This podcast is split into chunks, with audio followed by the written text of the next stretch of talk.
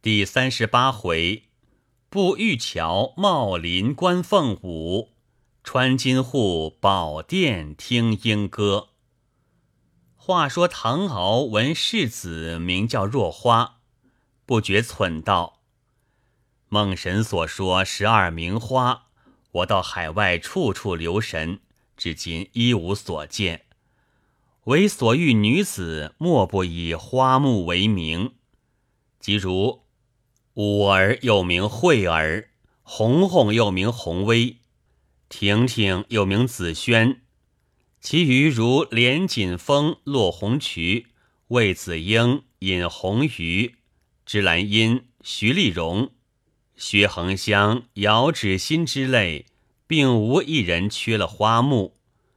我正忖度莫决，今日忽然现出“若花”二字。莫非从此渐入佳境，倒要留意了。次日，林之阳同唐多二人偶然说起，那日同国王成亲，亏俺给他一概福德之，任他花容月貌，俺只认作害命钢刀。若不纳了火性，哪得有命回来？唐敖道：“据这光景。”舅兄竟是柳下惠坐怀不乱了。林之阳道：“俺本以酒为命，自从在他楼上恐酒误事，酒到跟前如见毒药一般。随你甚等美酒，俺也不吃。就指进宫那日，俺要借着装醉吃了两杯，除此并无一滴入口。若比古人，不知又叫什么。”多久公道，当日与书夷狄决止酒，今林兄把酒视如毒药，如此说来，尊驾又学大禹行为了。林之阳道：他们国中以金钱为贵，俺进宫第二日，国人命工人赐俺珠宝，并命收掌金钱工人每月送俺金钱一担。随俺用度，俺看那钱就如粪土一般，并不被他打动。若比古人，不知又叫什么。唐敖道：当日王衍一生从不言钱，他的妻子故意将钱放在房中，挡住走路，意欲逼他说出一个钱字。谁知王衍看见，因堵住走路。叫他妻子把阿堵物拿开，毕竟总不言钱，无非嫌他同秀，所以绝口不谈。哪知今人一经讲起银钱，心花都开，不但不嫌他臭，莫不以他为命，并且历来以命结交他的也就不少。你只看那钱字身旁两个哥字。若妄想亲近，自然要动干戈，闹出人命事来。今舅兄把他视如粪土，又是王脸一流人物了。林之阳道：“俺在楼上被他穿耳、毒打、倒吊，这些磨难不过一时，都能耐的。最叫俺难熬的，好好两只大脚缠得骨断筋折。”只剩枯骨包着薄皮，日夜行走，十指连心，疼得要死。这般凌辱，俺能忍受逃得回来，只怕古人中要找这样忍耐的，也就少了。多久公道，当日苏武出使匈奴，吃尽千辛万苦，数年之久，方能逃回，也算受尽苦楚了。林之阳道：“俺讲的并非这个，要请问受人百般凌辱，能够忍耐的，不知古人中可有一个？”唐敖道：“若讲能够忍耐的，莫若本朝去世不久的娄师德了。他告诉兄弟，叫他唾面自干，人唾他面，他能听其自干。”可见凡事都能忍耐，以此而论，舅兄又是娄师德一流人物了。多久公道：“林兄把这些都能看破，只怕还要成仙嘞。”唐敖笑道：“九公说的虽是，就指神仙从未见有缠足的。当日有个赤脚大仙，将来只好把舅兄叫做缠足大仙了。”三人说说笑笑，行了几时。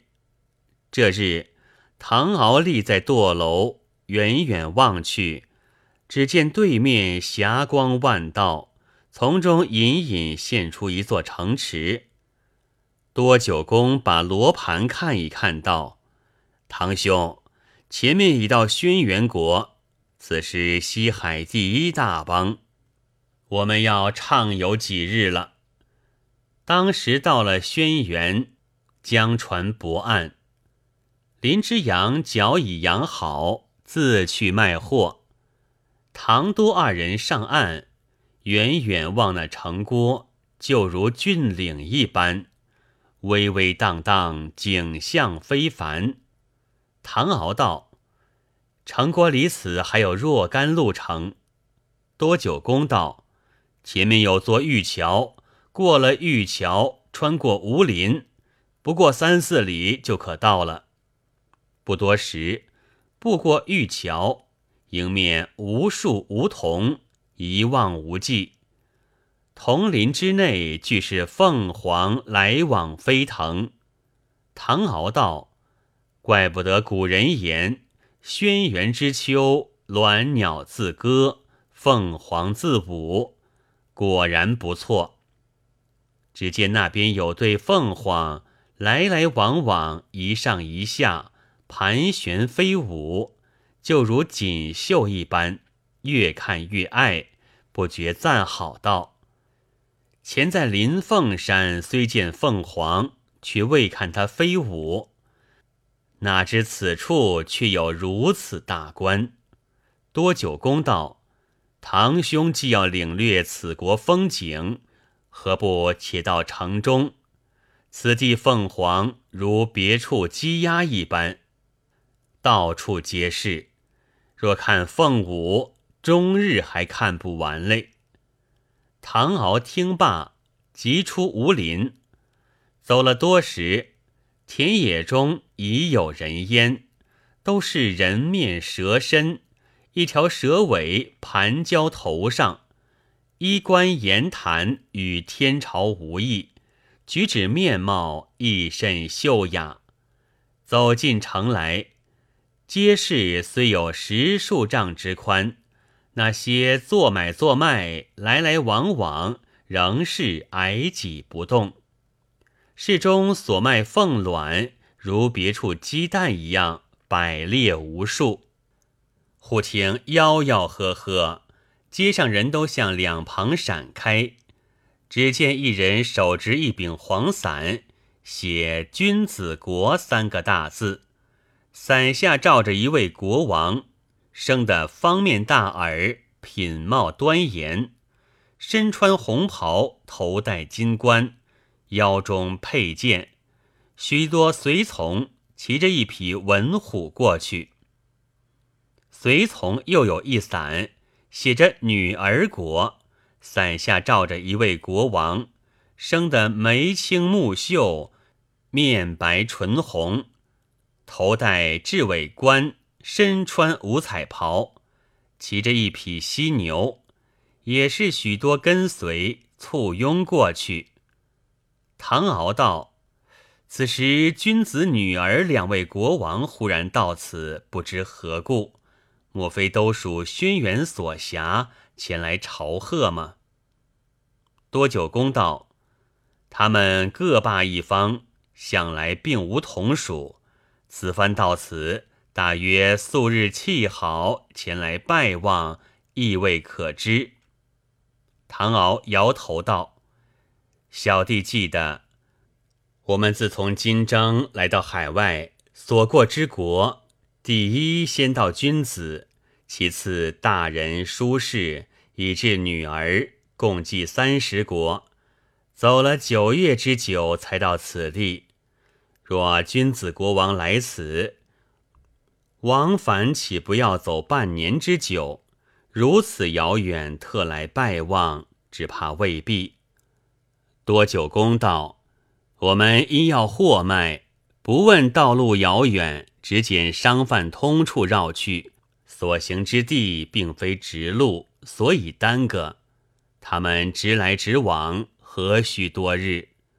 当日我们在君子国同吴氏弟兄闲谈，他家仆人曾有国王要到轩辕之说。前在女儿国，若花侄女在宫，亦向林兄言过，国王要来轩辕。可见二位国王俱走在我们之后，却倒在我们之先，直来直往，即此可为明证。但这两国毕竟为何到此？待老夫且去打听。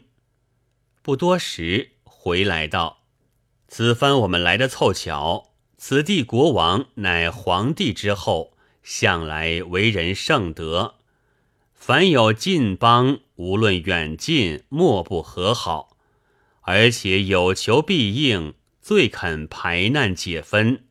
每遇两国争斗，他即代为和解，海外因此省了许多刀兵，活了若干民命。今年恰值一千岁整寿。臣民俱献梨园祝谷，远近各国齐来庆贺。明日就是寿诞之期，今日各国都在千秋殿预祝，大排筵宴。殿外共有数十处梨园演戏，无论军民，只管进去瞻仰，竟是与民同乐，共积寿誉之意。我们何不同去看看？唐敖听罢，不生之喜，随即举步道：“请教九公，此地国王何以竟有千秋之寿？”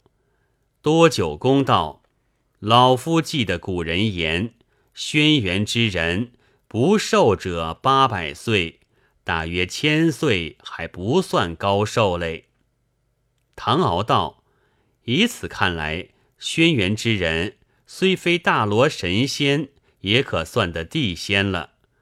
当日轩辕皇帝骑龙上天，小臣不舍，有持龙须而堕的，有抱其弓而嚎的。那些小臣既有随去之意，何必这等豪乎？若凡心未退，纵能跟去，又有何意？倘主意拿定，心如死灰。何处不可去？又何必持其龙须以为依附？未免可笑。多久公道：难道今日堂兄之心已如死灰吗？唐敖道：岂但今日？多久公笑道：堂兄又要发呆了。说笑间，迎面有座冲霄牌楼。霞光四射，金碧辉煌，上有四个金字，写的是“李维义范”。穿过牌楼，又是一座金门。走过金门，才望见千秋殿。那殿约有十余丈高，极其宽大，四面都是亭台楼阁，将千秋殿环抱居中。各处音乐不断，接接连连，都是梨园演戏。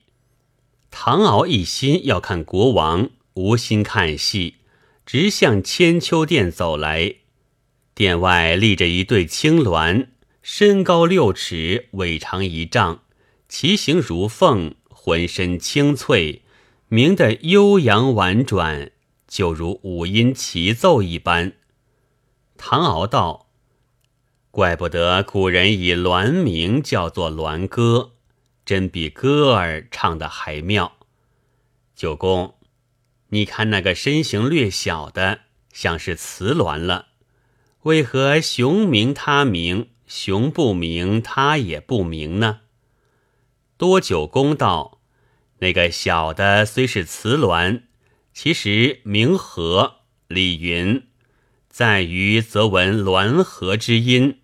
上古之时，鸾鱼顺动，雌鸟折其车上，雄鸣于前，雌应于后，所以雄鸣，雌也鸣了。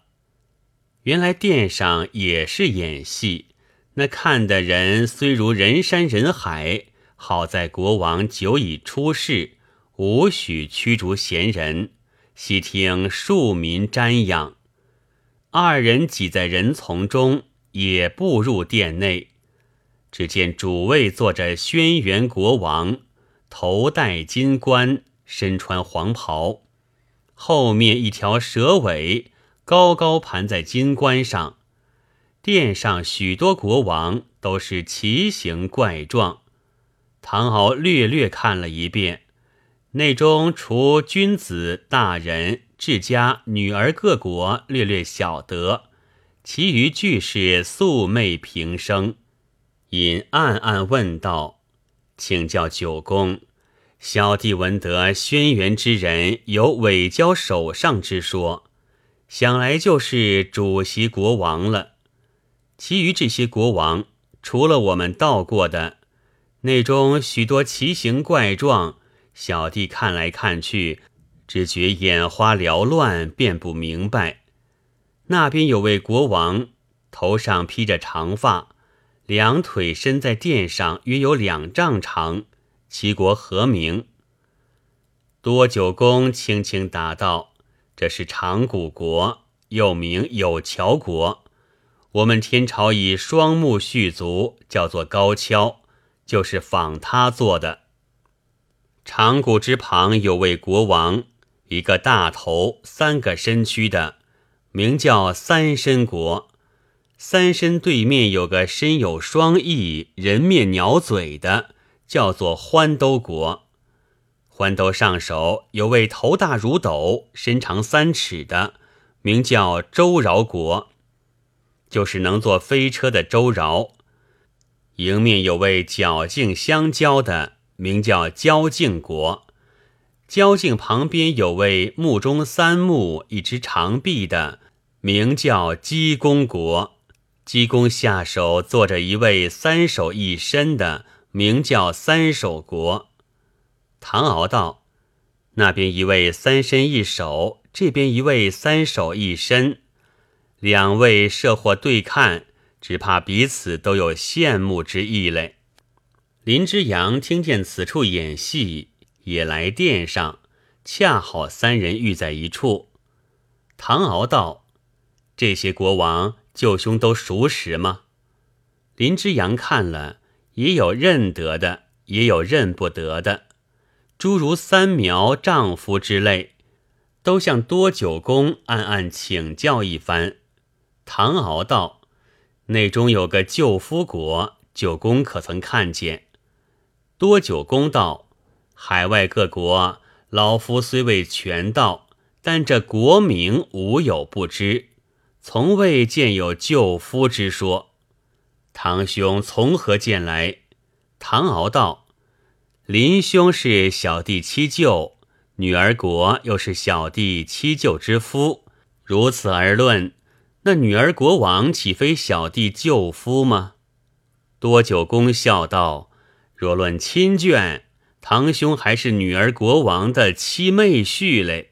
据老夫愚见，林兄需要躲避躲避，唯恐令夫见你在外丢丑，把脚放大，一时气恼。”倘命保姆过来，那定痛人参汤，老兄又要吃一杯了。林之阳道：“你们二位也躲避躲避才好。俺闻黑齿国王背后很怪你们嘞。”唐敖道：“我们同他毫无干涉，为何要怪？”林之阳道：“他说自从你们到他国中谈了一回文。”把他国中文风弄坏，至今染了你们习气，还是黑气冲天嘞。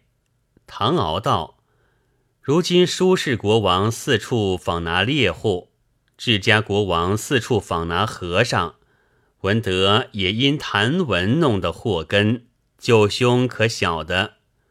林之阳道：“俺不晓得。”多久公道。据老夫看来，只怕鸟枪打同那到处化缘旧案发作了。林之阳道：“两位国王如把俺捉去，俺在他跟前多撑几个晚生，自然把俺放了。”多久公道：“你看殿上焰火国王那张大嘴，忽又冒出火光。林兄小心胡须要紧，此时才留几根儿。”莫被烧去，叫人看着眼馋，又要生出穿耳裹脚那些花样了。未知如何，下回分解。